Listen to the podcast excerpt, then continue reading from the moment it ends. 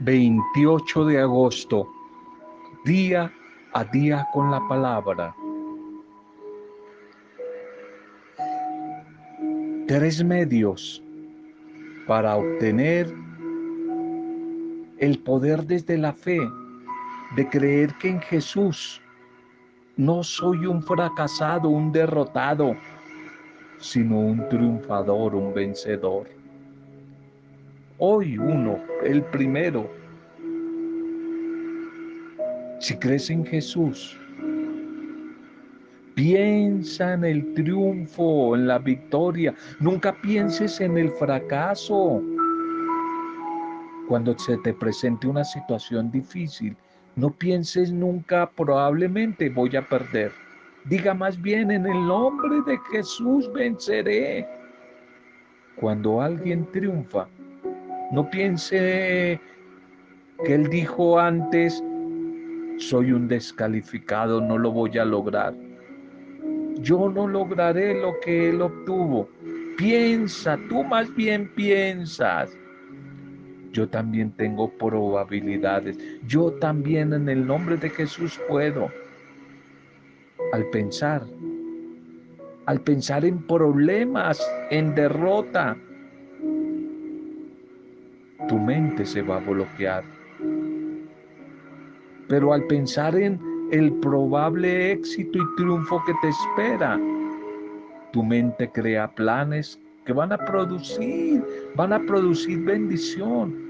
Pero si imaginas el fracaso, tu mente va a producir pensamientos que lo atraen. Los pensamientos y las palabras atraen, atraen. Un bendecido momento a tu vida. Bienvenidas y bienvenidos. Saludo cariñoso a cada una de sus vidas, a las familias, a las comunidades, grupos, ministerios pastorales, a todos los que reciben este audio. Un saludo, un recuerdo, una gratitud, nuestra intercesión por cada uno de ustedes, especialmente por las adversidades y las dificultades que hoy están atravesando.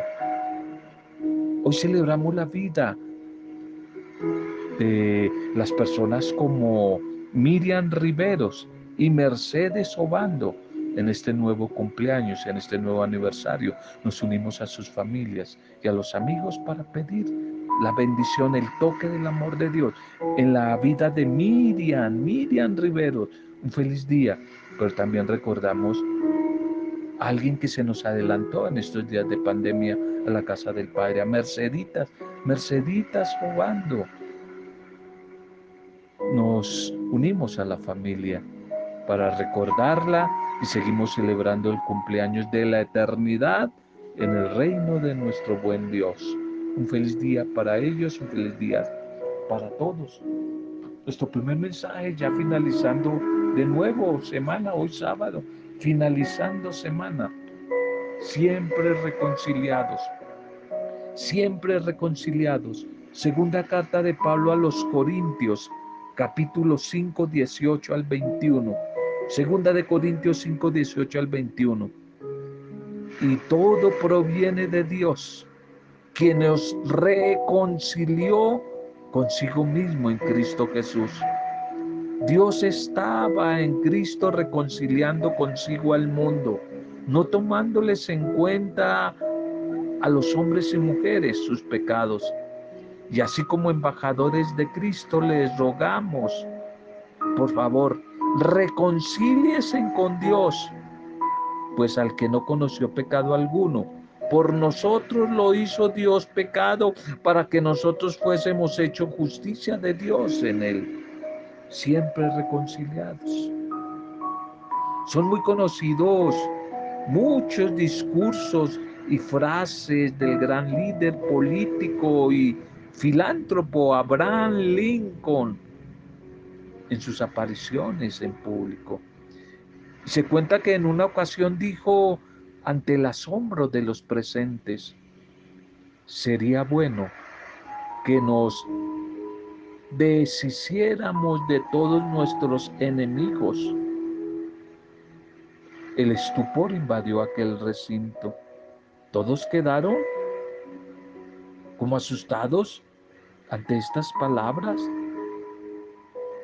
Pero antes que pudieran increparle por sus palabras tan distantes de la posición altruista que siempre lo caracterizaban a este gran hombre, él continuó diciendo, haciéndolos nuestros amigos, haciéndolos nuestros amigos, deshacernos de todos nuestros enemigos para hacerlos nuestros amigos.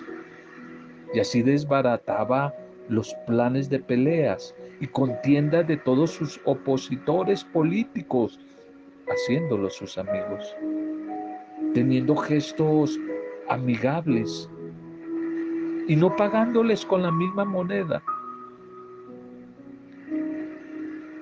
Y en un plano cósmico, universal y mucho mayor, fue justamente eso lo que hizo Dios, el Padre Dios con su enemistad a creación. La Biblia es enfática al declarar que a causa de, del pecar y del pecado, nosotros éramos enemigos de Dios, enemigos de Dios en mente y en obras. Colosenses 1.21 nos dice, ustedes en otro tiempo eran extraños y enemigos de Dios en sus mentes por las malas obras que hacían. Quizás me podrás decir que tú no aplicas como enemigo de Dios, que este mensaje no es para ti porque tú haces el rosario, tú rezas, vas a la Eucaristía, haces una novena, ayunas, das el diezmo. Pero si alguien te da la vida, te rodea de favores sin número.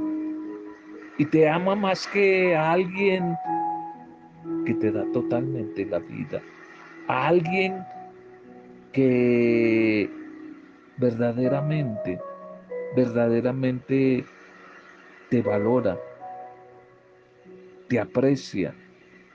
Y tal vez puedes estar pensando dar vuelta a la cara y rechazar a otros. ¿Cómo quieres que te llame? Los que no te aceptan, los que te persiguen, los que te calumnian. ¿Qué nombre les colocamos? ¿Cómo les llamamos? Enemigos.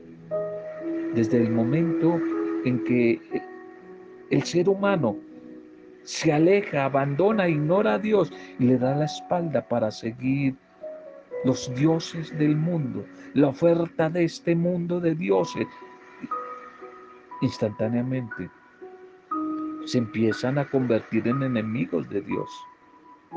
Santiago 4:4 nos lo dice. Era imposible para el ser humano lograr la reconciliación, pues esta reconciliación dependía o pendía mejor sobre él como un estigma. La realidad de la deuda eterna de, de la mujer y del hombre con su creador era impagable. Y sin embargo Dios, consciente de esa imposibilidad para que el hombre pagase esa deuda, perdonó, la perdonó, perdonó la deuda, la cobró en Cristo y en él dejó abierto el camino para que quien desee seguirle sea reconciliado. En otras palabras, Dios nos dijo, yo ya no estoy más ofendido con nadie. El que quiera, venga y seremos amigos. Charlaremos, conversaremos, cenaremos juntos. Apocalipsis 3:20.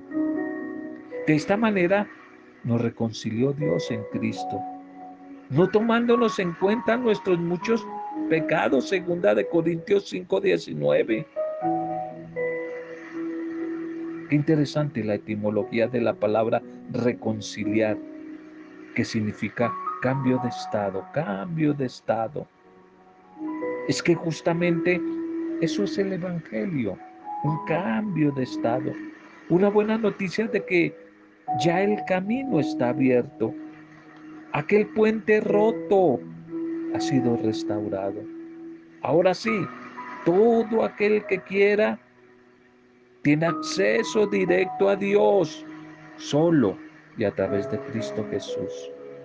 Si tú no lo sabías, ya es tiempo de que te enteres, de que lo creas y empieces a vivirlo. Aquel que tenía el derecho de estar eternamente enojado conmigo, me declaró amigo por siempre. Ya no lo llamo siervos, sino amigos, va a decir el buen Señor Jesús. Ya no lo llamo siervos, sino amigos. Siendo fieles, titulemos el mensaje de hoy de la liturgia, la fidelidad desde el Evangelio. Siendo fieles, la fidelidad como señal de que la lámpara está encendida, que estamos en vela, que oramos. Un signo es la fidelidad desde lo poco nos va a decir el Evangelio. La primera lectura para hoy. Seguimos terminando esta carta de Pablo a los tesalonicenses. Primera de Tesalonicenses 4, 9, 11. 4, 9, 11. Dios mismo nos ha enseñado a amarnos los unos a los otros. Va a decir San Pablo a esta comunidad.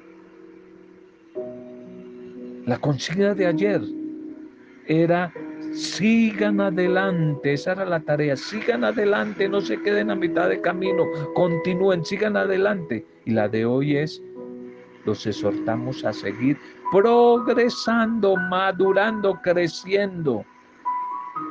Una comunidad tiene que crecer, porque siempre es débil e incipiente su seguimiento de Cristo si no madura, si no crece.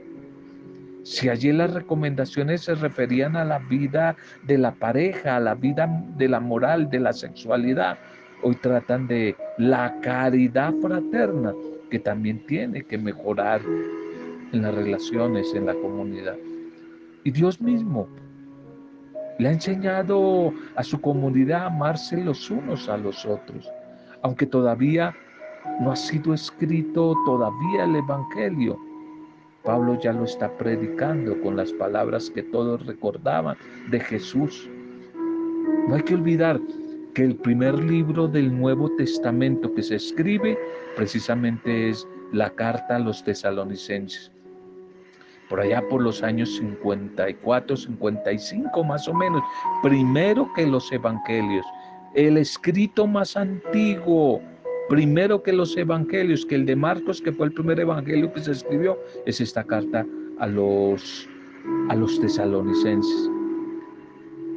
Y en esta carta hay detalles concretos de ese amor fraterno, que Pablo sabe muy bien que conviene recordar a esta comunidad para que lo tengan siempre presente y no lo olviden. Y va a decir San Pablo a la comunidad, mantengan la calma, siempre ocupándose de sus propios asuntos. Es decir, no se metan en chismes, en asuntos de los demás, sus propios asuntos y trabajando con sus propias manos. Trabajen con sus propias manos. De esta manera toda la comunidad cristiana, sea la familiar o la espiritual, la parroquial, la diocesana, la que sea, tiene que sentirse hoy interpelada los exhortamos, dice San Pablo, a seguir progresando, creciendo, madurando, no solamente en la fe, sino en todo. Y en concreto, maduren y progresen en la vida fraterna, fraterna. ¿Cómo nos falta eso? ¿Cómo nos falta eso en nuestras comunidades? En la enseñanza que más veces nos pone delante de la palabra de Dios. En los escritos de Pablo, la invitación a la vida de la coinonía, coinonía, la vida fraternal. Es el mandamiento principal, el famoso ágape, amar a Dios y amar al prójimo. Qué lástima. Por desgracia, la experiencia nos dice que la fraternidad es el campo en que más fallamos en la vida comunitaria y por tanto el que más necesita nuestro esfuerzo de conversión continua y de crecimiento. Ojalá que pudiéramos hoy guardar, interiorizar, cuestionar y aceptar las recomendaciones concretas de Pablo, que mantengamos la calma y la paz en la comunidad, aprendiendo en sabiduría a resolver los conflictos, las tensiones normales que tienen que presentarse en los asuntos de la comunidad, a tratar de no meternos tanto en chisme en la vida de los otros, sino siempre optar por la corrección fraterna, por la corrección fraterna. De esta manera, estar siempre dispuestos a seguir trabajando con nuestras propias manos, rechazando la pereza y el querer aprovecharnos de de la vida y de los talentos de los otros. Es la invitación de Pablo hoy. Esa consigna maravillosa de seguir adelante, no tirar la toalla, no tirar todavía la toalla, sino seguir eh, nuestros proyectos, nuestros sueños, nuestros anhelos de vida más profundos. El Evangelio para hoy, Mateo capítulo 25, 14, 30. Puesto que has sido fiel en lo poco, entra, pasa al banquete. Ven y entra al banquete del reino que te espera, porque has sido fiel en lo poco, has sido fiel en lo poco. Hoy leemos por última vez el Evangelio de Mateo, que nos ha acompañado durante 12 semanas. Desde quizás por allí la semana décima. No lo hemos leído, por supuesto, entero. Por ejemplo, dejamos los capítulos finales con la pasión, muerte y resurrección de Jesús, que son textos que se ubican en la Pascua, en la Semana Santa, por eso se leen allí en este tiempo, ¿no? Y concluye hoy el discurso escatológico, o sea, sobre los finales que venía dando Jesús en esta comunidad, sobre el tema de la vigilancia que iniciamos hace como dos días, sobre la vigilancia que debe caracterizar a los cristianos ante la venida inminente del Señor. Después de las parábolas del ladrón, ¿Lo recuerdas? Del regreso del amo y de las jóvenes doncellas vírgenes que esperan al novio. Hoy Jesús nos transmite su enseñanza con la parábola de los talentos, la parábola de los talentos. Cada uno tiene que hacer crecer, como decía Pablo en la primera lectura, fructificar los talentos que hemos recibido del amo. Cinco, dos o uno. No importa cuántos recibió. Dios es libre y sorprendente a la hora de conceder su gracia, su bendición. Lo que sí importa, lo que sí cuenta, es si cada empleado, cada servidor ha trabajado o no, se ha esforzado o no, si le ha sacado rendimiento a ese capital que se le ha encomendado como un simple administrador y no lo olvides, no como dueño. No somos dueños de nada y menos de nadie. Simplemente somos administradores, siervos inútiles, como dijo el Señor. Escucha las mismas palabras de alabanza. Tanto el que recibió cinco talentos como el que solo recibió dos. En cambio, el siervo perezoso es acusado no de haber malgastado su talento o robado el dinero de su amo, sino de no haberlo hecho fructificar el que recibió un talento. Y de nuevo, hoy resuena fuertemente la consigna de Jesús. Estén en vela, estén vigilantes en vela, vigilantes, pila, mosca en guardia en la jugada, porque no saben el día ni la hora.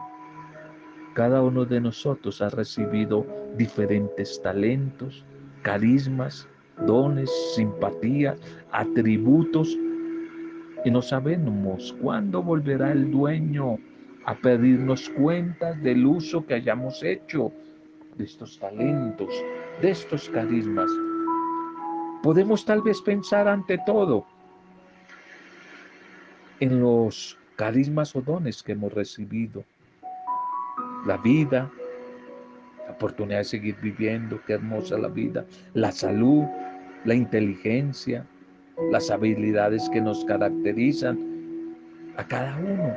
Unos son artistas, otros líderes, otros tienen simpatías abundantes. Cada uno tenemos una simpatía, una gracia para algo.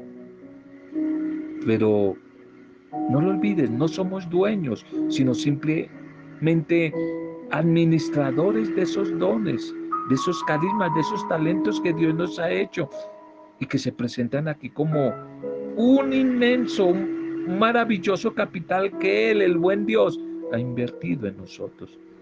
Pero seguramente se trata en la intención de Jesús también de los dones sobrenaturales que Dios nos ha querido conceder. Ya el pueblo de Israel había tenido en comparación con los otros pueblos gracias, bendiciones muy especiales como pueblo elegido del Dios Yahvé. Pero ¿qué hizo? No las valoró. No supo aprovecharlas. Hoy los cristianos, los creyentes, mujeres y hombres discípulos de Jesús, todavía tenemos más gracias y dones. Cristo Jesús como Salvador y Maestro nos ha dado el don más preciado, el don de su Espíritu, el don de la palabra de Dios, el don de la comunidad eclesial, el don de la oración, el don de la fe, el católico, el don de los sacramentos. ¿Qué fruto les estamos sacando a tantos dones, regalos? Se nos podría acusar a veces de pereza, de apatía, a veces la excesiva prudencia del tercer siervo, el que recibió un talento, sería nosotros como un claro pecado de omisión del que también tenemos que arrepentirnos. No se trata solo de no hacer el mal, no hacer el mal. Hay mucha gente que no hace, no comete el mal, pero tampoco hace el bien. No se trata solamente de hacer el mal, sino de hacer el bien que Dios espera que hagamos. Como el árbol del que se esperan frutos, frutos y no solamente presencia y no solo apariencias ahí, un árbol quieto. Frutos, frutos de vida, frutos de vida. Cada uno de nosotros hemos recibido diferentes bendiciones, no lo olvides. Ya identificaste tus talentos, tu simpatía. Apúntale a la felicidad desde ese carisma. Por eso mucha gente a veces no se aleja del camino de la felicidad. Porque buscan ese camino con herramientas que no son, que no son las las que de verdad se necesitan herramientas que no son el carisma, el talento, la simpatía que tienes. Y por eso nunca son felices. Nunca son felices porque no tienen buena voz, no tienen buen oído y quieren ser felices cantando, porque creen, yo no sé quién les digo, que tienen el don de la música del canto. Se necesita, se necesita apuntarle al objetivo que es la felicidad desde los diferentes talentos, carismas que el Señor hoy nos quiere recordar, esos talentos que Él nos ha regalado. Él nos ha regalado, Él generosamente nos ha compartido su bendición, su bendición a través de tantas cosas maravillosas, tantas cosas maravillosas que son esos diferentes talentos, talentos hermosos, que a veces hay gente que pasa el tiempo, pasa el tiempo, los años y no han descubierto esos talentos. No los han descubierto. Uno le pregunta a la gente, ¿cuál es tu carisma? Y a veces le devuelven a uno la pregunta, tú que me conoces tanto, ayúdame para que yo sirvo, ¿dónde me puedo ubicar? Eso es una cosa que cada uno necesitamos descubrir. Los talentos, la gracia, la gracia, la simpatía, la simpatía que el Señor bondadosamente, generosamente ha querido compartir con nosotros, ha querido compartir con cada uno de sus hijos, de sus hijas. Esta parábola, la parábola de los talentos, que nos invita a ser mujeres y hombres muy diligentes, buenos administradores, con tantos bienes recibidos. Y siempre a mantenernos fieles, fieles a Él, mientras llega el tiempo de la rendición final de cuentas. Un día vamos a tener que dar cuentas, como los tres personajes de los tres talentos de hoy. Vamos a tener que dar cuentas a Dios. Y Jesús denuncia la inconsecuencia de quienes reciben el mensaje del reino. Lo reciben, se lo guardan, pero se cruzan de brazos, se cruzan de brazos y se resguardan en una inseguridad estéril. Cada uno de los discípulos de Jesús, tú y yo, hemos recibido algo de Él. Pero también tenemos la libertad para colocarlo o no al servicio de la construcción del reino de Dios, que la vida humana, la comunidad, la familia, la sociedad. La sociedad, colocarlos al servicio del reino de Dios. Cada uno de nosotros, la vida humana, cada uno es un don para la comunidad. Tú eres un don, un regalo maravilloso para los otros. Cada uno somos un don, un regalo, pero podemos actuar de forma egoísta y escondernos a los demás. Escondernos, no compartir con los demás, como lo hizo el personaje que recibió un talento y fue y lo escondió. De tal manera que reconocer la maravillosa obra de Dios en nuestra vida. Se tiene que convertir en una herramienta con la que contamos, con la que tú cuentas para afrontar la vida y transformar el ambiente egoísta en el cual estamos viviendo en este tiempo.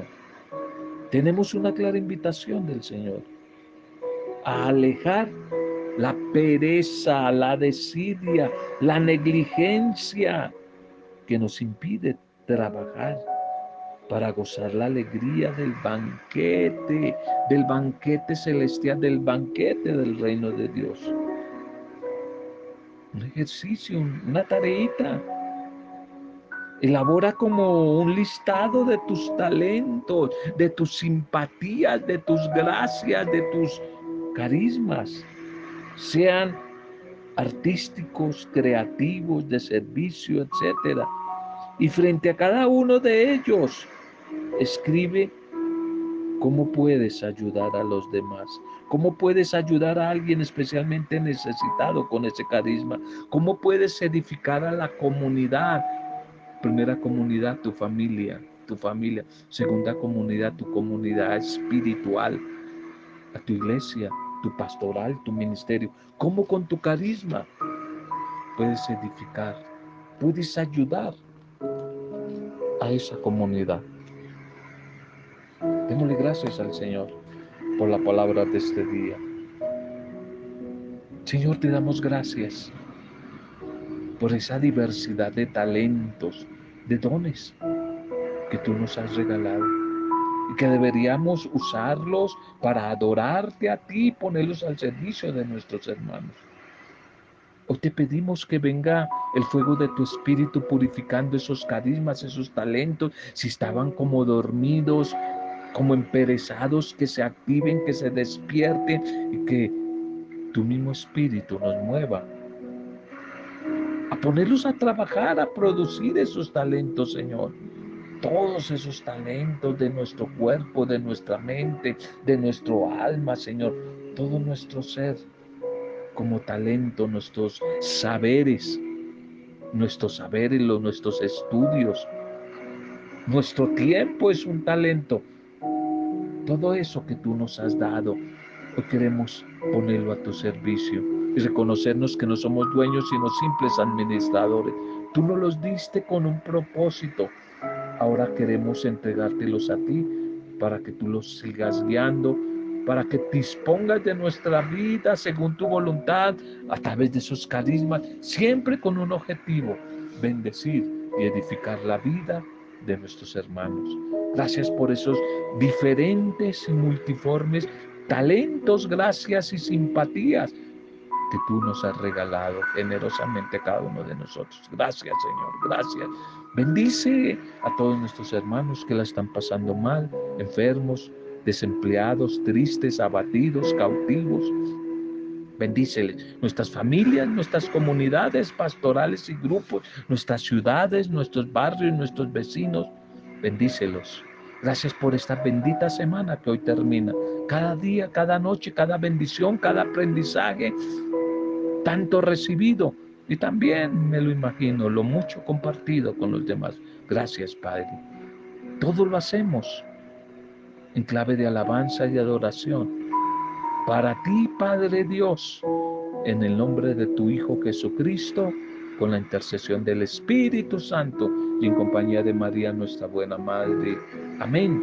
Roberto Samudio de Día a Día con la Palabra.